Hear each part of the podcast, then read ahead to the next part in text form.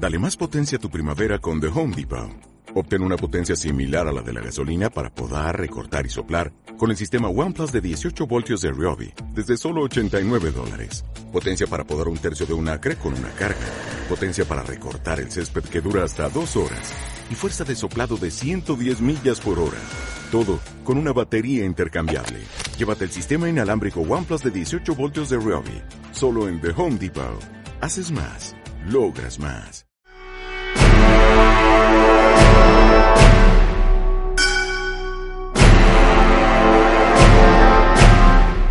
Los Invencibles de América reivindican el hecho más épico y extraordinario que jamás ha conocido el hombre. La historiografía mundial ha tratado de distorsionar una hazaña que no tiene parangón.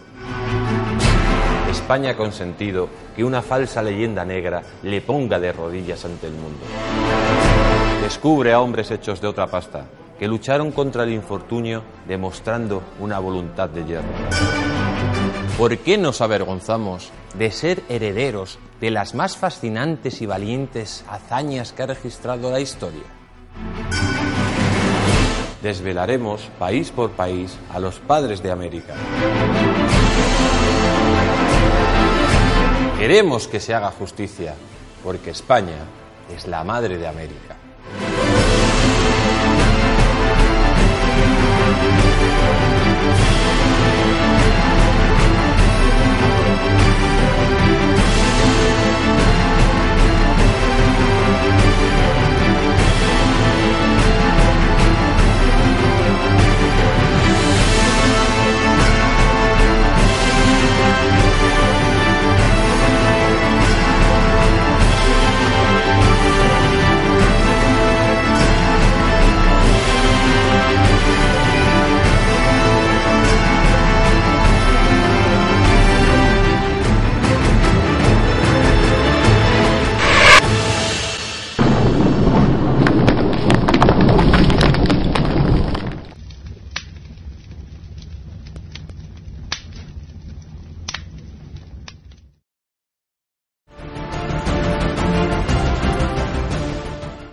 De los Invencibles de América. A continuación, Sebastián de Benalcázar, por Jesús Ángel Rojo.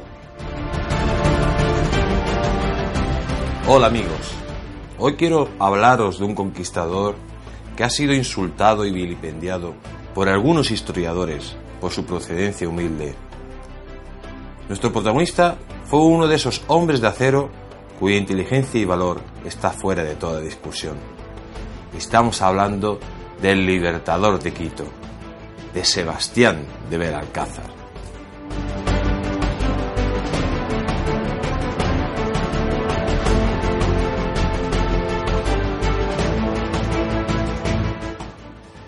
Nacido en Belalcázar, Córdoba, hacia 1480, de ahí que se le conozca con el nombre de Sebastián de Belalcázar y no Moyano, que era su verdadero apellido.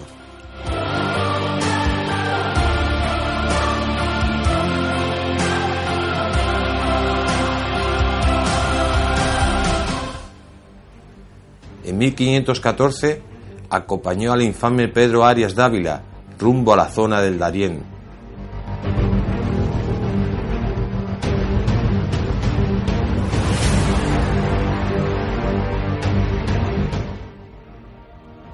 otro lado, realizó tareas de guía en el territorio de Panamá, contemplando la creación en 1519 de la ciudad de Panamá.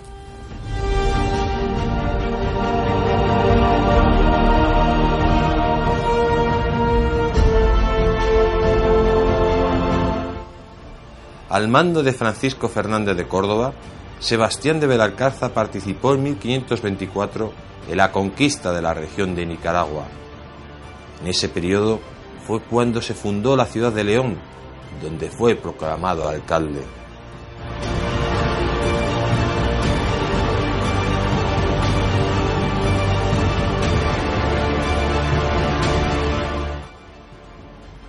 Pero la parte más importante de su hazaña comienza cuando en 1532 Francisco Pizarro y Diego de Almagro convencen a Alcázar para participar en la conquista del imperio inca, donde colaboró aportando su propio barco con 30 hombres y 6 caballos, arribando en el litoral ecuatoriano de Manabí.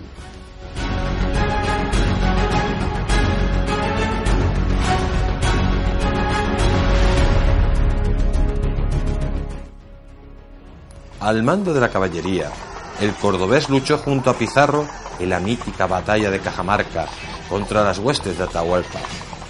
Más tarde, Pizarro lo nombró teniente gobernador de San Miguel de Piura, pero aquella oficiosidad no era propia de la personalidad arrolladora de nuestro héroe, y decidió poner en marcha una expedición hasta el reino de Quito en busca de fama y gloria.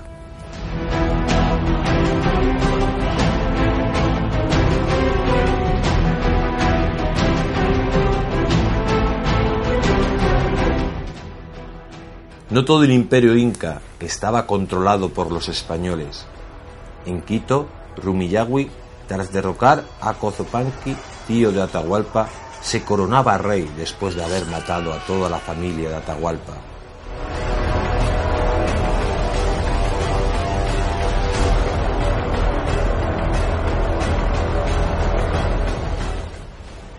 Por otro lado, Pizarro reconoce a Tupac Guayapa hijo de Guayanacapa, como soberano del Tuantinsuyo.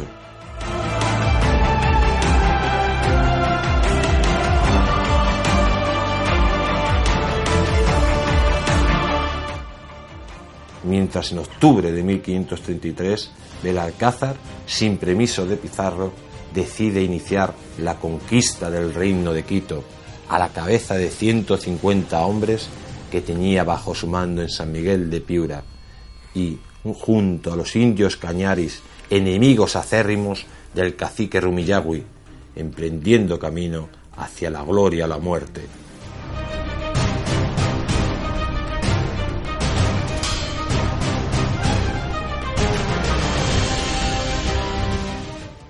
Así, mientras Pizarro entraba como libertador en Cusco, Belalcázar se dirigía hacia Quito, Después de un periplo engorroso, a través de caminos tortuosos impracticables para la caballería, llegó Belalcázar a las proximidades de Quito.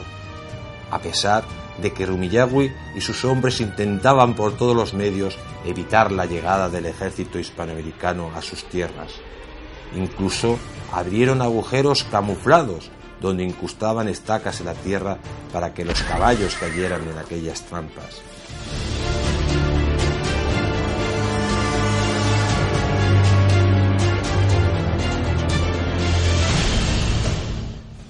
Después de varias escaramuzas en las que los dos bandos midieron sus fuerzas, empezaron abiertamente las hostilidades, y en un primer combate cayeron más de 600 hombres de Rumillagui, tres castellanos y cuatro caballos.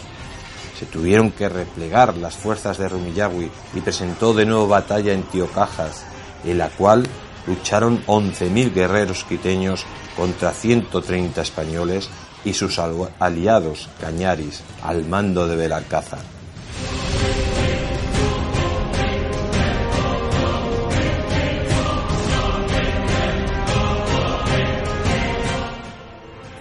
Después de una lucha desgarrada donde los españoles estuvieron a punto de ser derrotados, los ibéricos no rompían filas y aguantaban heroicamente el envite de miles de guerreros.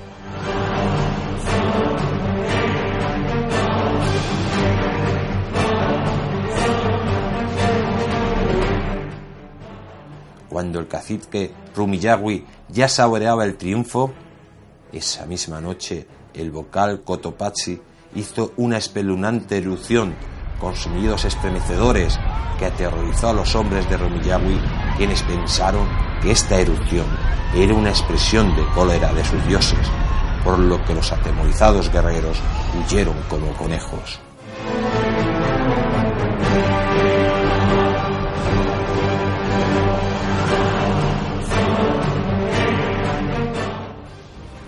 Así lo relata Soledad Acosta de Samper. A la mañana siguiente, Belalcázar se encontró sin el enemigo al frente y así pudo apoderarse pacíficamente del campamento de Rumiñahui.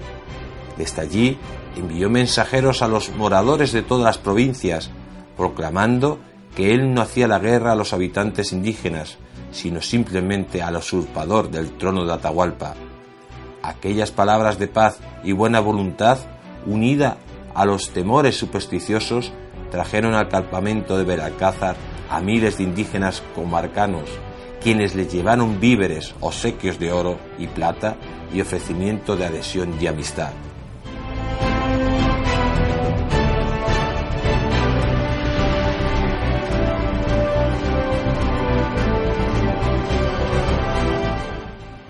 Mientras, Rumillagui, alias Cara de Piedra, se atrincheró en la ciudad de Quito con la determinación de luchar hasta morir antes que rendirse. En su desesperación, arrasó y quemó los pueblos y cultivos vecinos. Además, al llegar a Quito, pasó a cuchillo a todas las doncillas de su harén, incendió los templos y monumentos, escondió las riquezas de Atahualpa, las cuales nunca se hallaron pulverizó todo aquello que se encontró, cayó en sus manos y también degolló a más de 5.000 indios pillajes, zambizas y collaguazos que habían recibido a Belarcaza como libertador.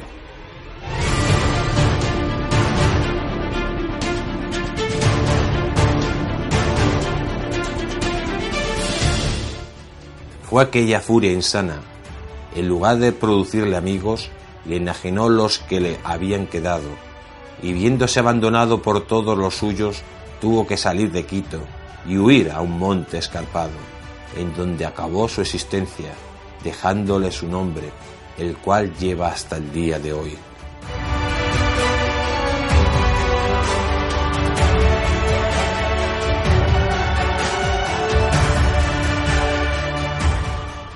Prácticamente nadie sabe que los mayores constructores de ciudades en la historia universal han sido los españoles y la mejor prueba de ello es darse un paseo por las ciudades de Hispanoamérica y preguntar a sus vecinos quién las fundó.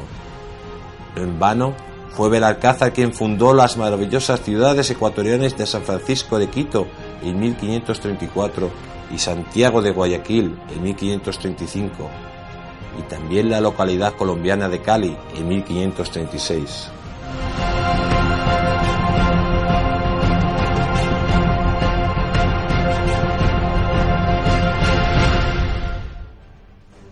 En marzo de 1534, Belalcázar es consciente de que avanzan hacia Quito dos ejércitos, uno desde el sur, dirigido por Diego de Almagro, y otro por el norte, al mando de Pedro de Alvarado, el conquistador de Guatemala.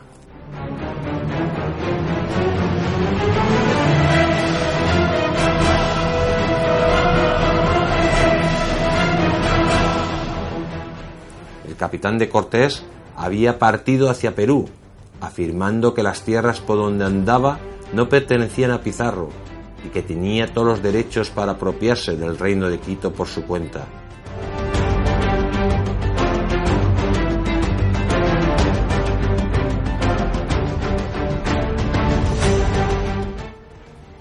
Pero lo que no esperaba Alvarado cuando llegó a Río Bamba es que Belalcázar contaba con la ayuda de Almagro, que había acudido para reclamar al andaluz por la conquista por su cuenta del reino de Quito.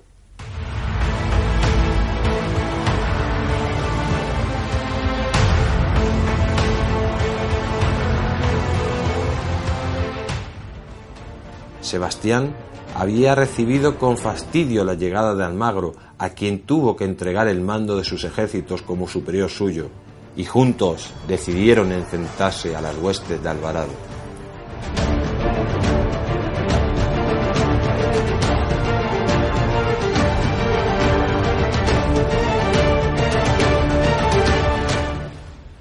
Alvarado tuvo que dar marcha atrás cuando conoció que aquellos territorios que deseaba conquistar estaban ocupados por los soldados de Almagro, por lo que tuvo que desistir de su aventura y volver por donde vino.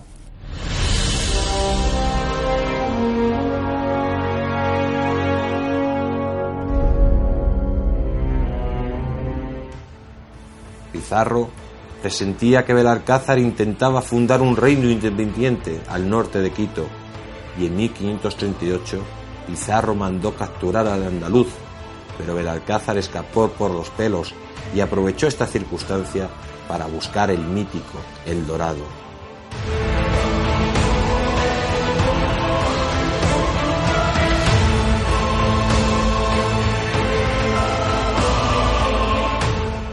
En 1541, Belarcázar regresó de España con el título de adelantado y gobernador de Popayán y de un inmenso territorio que abarcaba parte de la actual Colombia y Ecuador.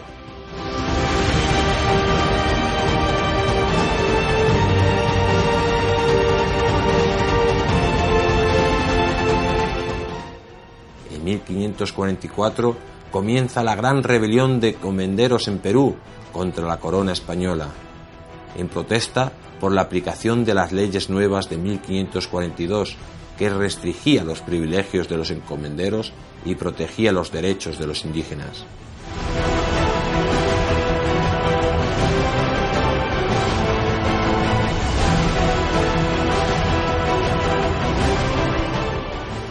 Carlos I envió en 1544 como virrey de Perú a Blasco Núñez de Vela, con el encargo de imponer la autoridad real y debilitar el poder de los encomenderos. Además, tenía que aplicar las leyes nuevas dictadas en 1542 para favorecer a los indios. Pero Gonzalo Pizarro se enfrentó al virrey y se negó a abandonar el poder en Perú.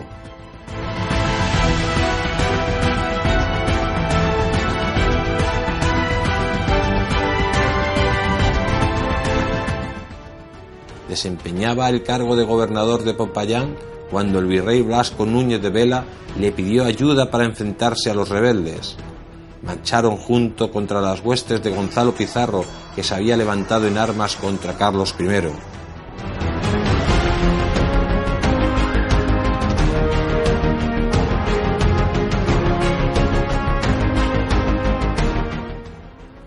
Y en el año 1546 se enfrentaron en la encarnizada batalla de Iñaquito, donde la superioridad numérica y militar del ejército de Gonzalo Pizarro aseguró su victoria, en la cual Blasco Núñez de Vela fue decapitado en el campo de batalla. Además, el propio Belarcázar sufrió graves heridas y estuvo a punto de morir en manos del propio Pizarro.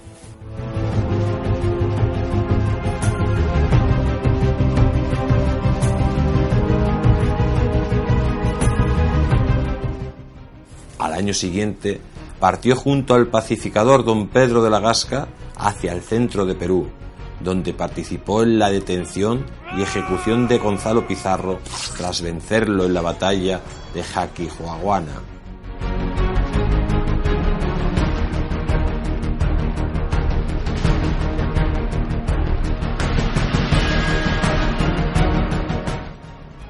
Posteriormente volvió nuestro protagonista Popayán donde por un conflicto territorial y aprovechando su autoridad como gobernador, ajustició a su rival personal, el mariscal Jorge Robledo, momento que aprovecharon sus adversarios para imputarlo ante los tribunales hasta que consiguieron que lo condenaran a muerte.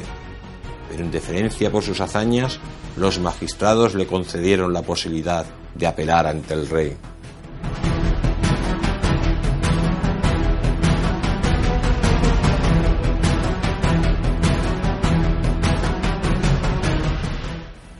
Privado de sus propiedades y de todos los honores y puestos, salió rumbo a la península ibérica. Pero antes de partir, unas fiebres acabaron con su vida en la ciudad de Cartagena de Indias.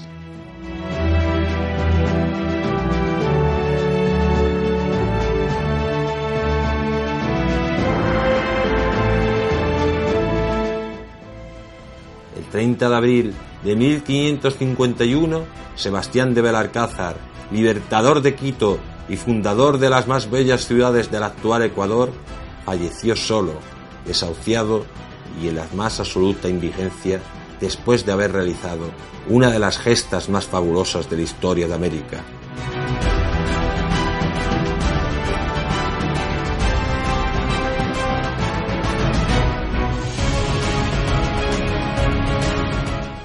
Curiosamente, su contrincante don Pedro de Heredia, en un gesto que le honra, pagó el sepelio y guardó luto por el gran conquistador.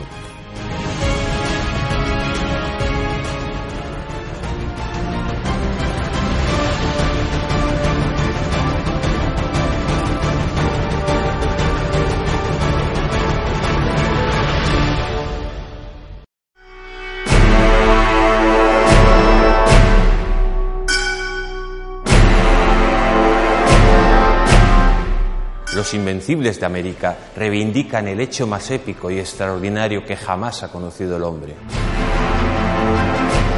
La historiografía mundial ha tratado de distorsionar una hazaña que no tiene parangón. España ha consentido que una falsa leyenda negra le ponga de rodillas ante el mundo. Descubre a hombres hechos de otra pasta que lucharon contra el infortunio demostrando una voluntad de hierro. ¿Por qué nos avergonzamos de ser herederos de las más fascinantes y valientes hazañas que ha registrado la historia? Desvelaremos país por país a los padres de América.